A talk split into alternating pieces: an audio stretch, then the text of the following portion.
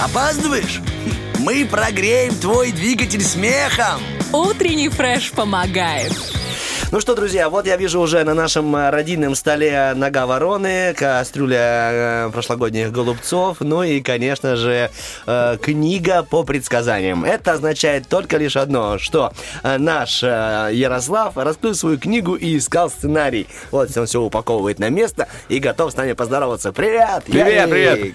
Привет, привет. Я готов не только поздороваться, еще и поделиться. Хорошо, ура! Мне из э, тебя нужна только информация. Только- А все эти твои вот э, вуду забирай себе.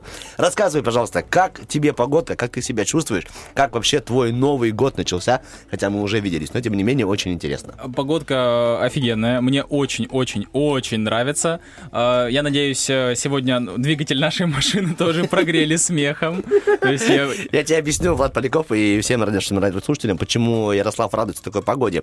Многие видели Ярослава, а многие нет. Ярослав э, внешне очень высокий, э, стройный парень. И у него нога, ну, как, Так. как лыжа. И ему очень удобно. Поэтому он такой вышел из дома, а он живет, э, ну, повыше радио, и с горочки чирик-чирик-чирик и спустился. Он берет две палки эти для скандинавской ходьбы, оттолкнулся и на радио. Экономия. обратно ползет, на- получается. наклонился, и вес потянул меня вниз. Главное, чтобы не заносило на поворотах на самом деле, потому что... А для этого у тебя есть нога вороны. Все, зацепился, повернулся и пошел. Ну, а что для этого у нас и рубрика замечательная, чтобы не скользить. Поехали. Доступная история. Ярослав Мудрый. О чем мы сегодня узнаем? Ну, погода сегодня нелетная, но тема у нас такая вполне воздушная. Сегодня мы поговорим про историю авиации. О, прикольно. А, вообще, м, с самой древности Как раз люди... можно поспать. Ну, в самолете, типа пледом укрылся и пошел. Время идет, а как бы не меняется ни- ничего. Значит, вообще люди еще с самой древности мечтали ведь э, летать. Ну, собственно, и сейчас мечтают, но не у всех хватает денег на билет э, в самолет. Посадил его на бочку с порохом, пущай, полетай. Пущай, правильно. А, вот чего только стоит легенда про Икара. И если, ну, мы все ее знаем, да, он э, сильно высок- э, высоко взлетел, крылья растаяли на солнце, вот эти воск- восковые его, и он упал, к сожалению, в море и погиб.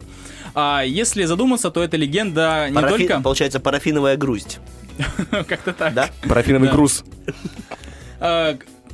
Что, если, так, по- если так подумать, если так подумать, то эта легенда не только дает начало истории вот авиации самой, да, но еще и начало ра- рассказывает про первую авиакатастрофу. Ага. Вот, э, в 559 году в Китае был задокументирован первый полет на воздушном змее. Э, Кстати, по одной из версий человека, который э, летел на нем, собирались казнить таким образом, а он ну, смог пролететь какое-то расстояние и приземлиться без э, вреда для здоровья. Однако его все равно э, казнили. Ну, как говорится, парень к успеху шел, не Да. получилось, не, не срослось. В СССР, кстати, даже был мультик на эту тему, правда, таки- с таким немного измененным сюжетом. Но концовка, собственно, та, та же самая осталась. Грустно. О полетах Так по детский, небу. детский мультик, что ж ты? Ну да. Все для детишек, да. А, О полетах по небу размышлял Леонардо да Винчи. И это, собственно, видно на его чертежах. Я думаю, все вы хоть краем глаза э, видели вот эти все его аппараты. И даже э, какой-то был представлен в музее, кажется. Он на летучую мышь похож. А есть известные попытки его взлететь? Или, ну, может, кого-то там заставил взлететь? Ну, вообще, насколько я знаю, нет таких. Он э, старался, ведь даже его- ему изречение такое принадлежит, что за меня все, я, я слишком тороплюсь, типа, за меня все Ага. доделают э, мои, ну, кто, кто там будет дальше. да? Предки, да. Потомки называются. Потомки. Ой, точно, потом. А, по-настоящему поднять человека в воздух получилось в конце 18 века на воздушном шаре братьев Монгольфьер. Слышали, да, такое? Да, да. А, ну, возможно, опять же, вы слышали, что изначально этот э, летательный аппарат пришлось опробовать животным, овце, курице и утки, если быть точным. А, благо, что все как бы правильно рассчитали, и животные остались э, в целости и сохранности. Это временная целость, временная сохранность. Да, нужно, кстати, эту систему Монгольфера предложить э, Ольге Бархатовой. Вдруг она сможет э, своих животных куда-то приспособить. Итак, Она приспособила, они сейчас на эфире.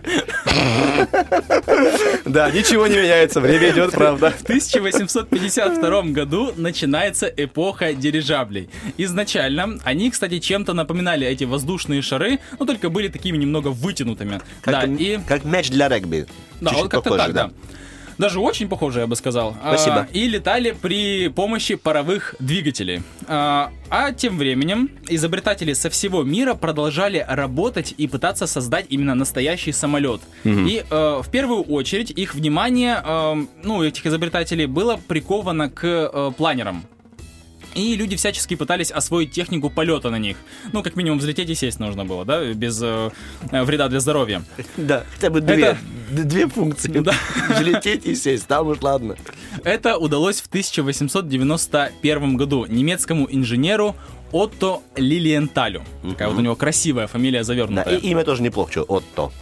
А, Хотя, к сожалению, через пять лет при очередном полете он разбился. Ну, вот так получилось у человека. А, Существует спор о том, кто является первым изобретателем настоящего самолета. Это либо братья Райт, которые представили свой самолет, первый самолет Flyer 1 в 1903 году, или Сантос Дюмо, чей э, летательный аппарат поднялся в воздух в 1906 году. Ну вот как бы аж три года разницы, да, и тут можно смело сказать, ну, конечно, братья Райт, э, потому что, ну, им принадлежит первенство, просто потому что они раньше выпустили. Однако, дело в том, что первый самолет, вот именно Дюмо, мог взлетать самостоятельно, без разных катапульт, сбросов со скалы и тому подобное. А вот Flyer 1, братьев Райт, э, не был на это способен, то есть ему нужно было какое-то дополнительное ускорение. Волшебный пинок. Ну, как-то так, да. Уже через э, пять лет, в 1908 году, братья Райт смогли взять э, в полет на самолете первого пассажира. А в США, ну это с ними не связано, э, тем временем случается первая авиакатастрофа со смертью человека, который испытывал очередной чей-то летательный аппарат. В 1909 году э, Фердинанд Цепелин, не представляете, я только недавно узнал, что Цепелин это оказывается фамилия. Сам не знал. А, ты думал, что это, прости? Ну, я думал, что это просто название дирижаблей. Тут, А Цепелин. и- это же не, не похоже на группу Led Zeppelin? Led Zeppelin, А я не слышал даже, не знаю.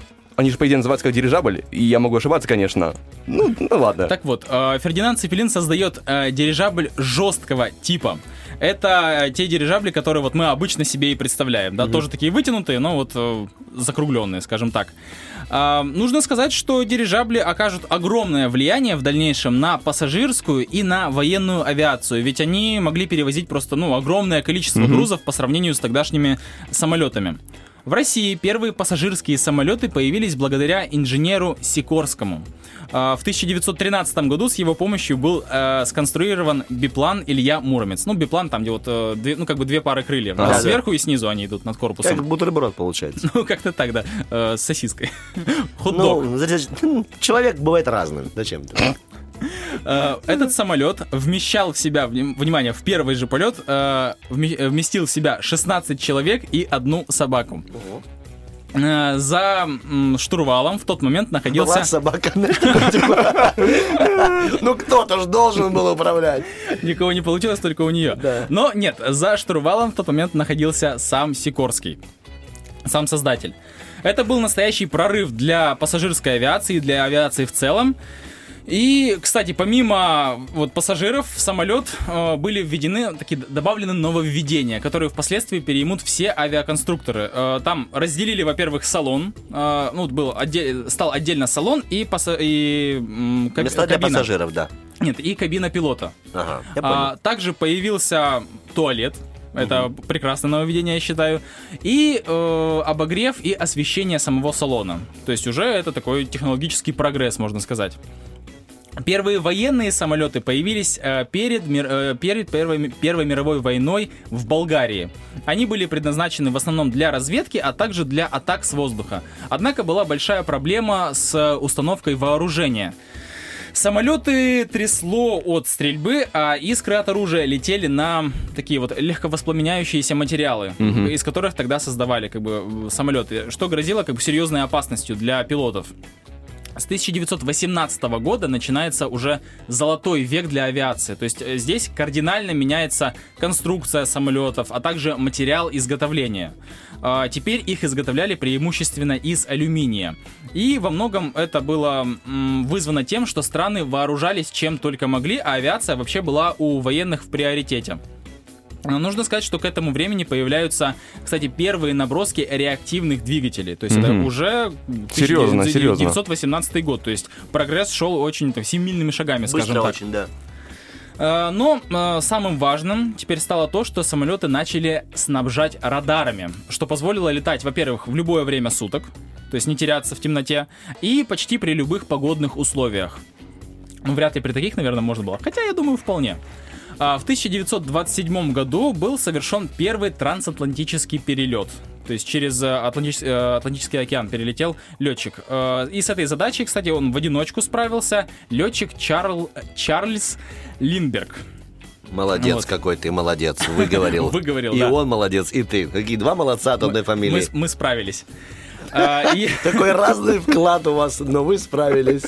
разный вклад в авиацию. Да-да, я про это имел в виду. И э, если самолеты развиваются бурно вплоть до сегодняшнего дня, то эра дирижаблей как таковая закончилась в 1937 году, когда при посадке э, в США загорелся дирижабль Гинденбург. Я думаю, вы слышали Да. про эту катастрофу. В ней погибли 36 человек. Кстати, сгорел он очень быстро, по-моему, за полминуты, что ли. Огромный Капец. дирижабль. Ну, потому что их там наполняют гелием, насколько я знаю. Во время э, Второй мировой войны у военных самолетов появляется спецификация, то есть уже появились истребители, бомбардировщики, транспортники и другие самолеты. Э, После войны в основном началось бурное развитие именно транспортной гражданской авиации. Однако и военные самолеты, насколько мы знаем, совершенствуются и по сей день. На данный момент самым большим самолетом является Airbus A380. Он вмещает в себя аж 832 человека. Вот такой он огромный. Да, большое тебе спасибо тебе за огромную Спасибо. полезную эм, информацию. Мы взлетели вместе с тобой наверх, посмотрели оттуда, хотя мы даже и на 17 этаже находимся, и так наверху лицезреем на нашу страну. Так, Ярослав Мудрый, низкий тебе поклон. Это я головой ударился. Большое тебе спасибо. А теперь мы тебя отправляем, запускаем хорошую музыку и говорим всем, что 73173 это наш номер телефона. Опаздываешь? Мы прогреем твой двигатель смехом. Утренний фреш помогает.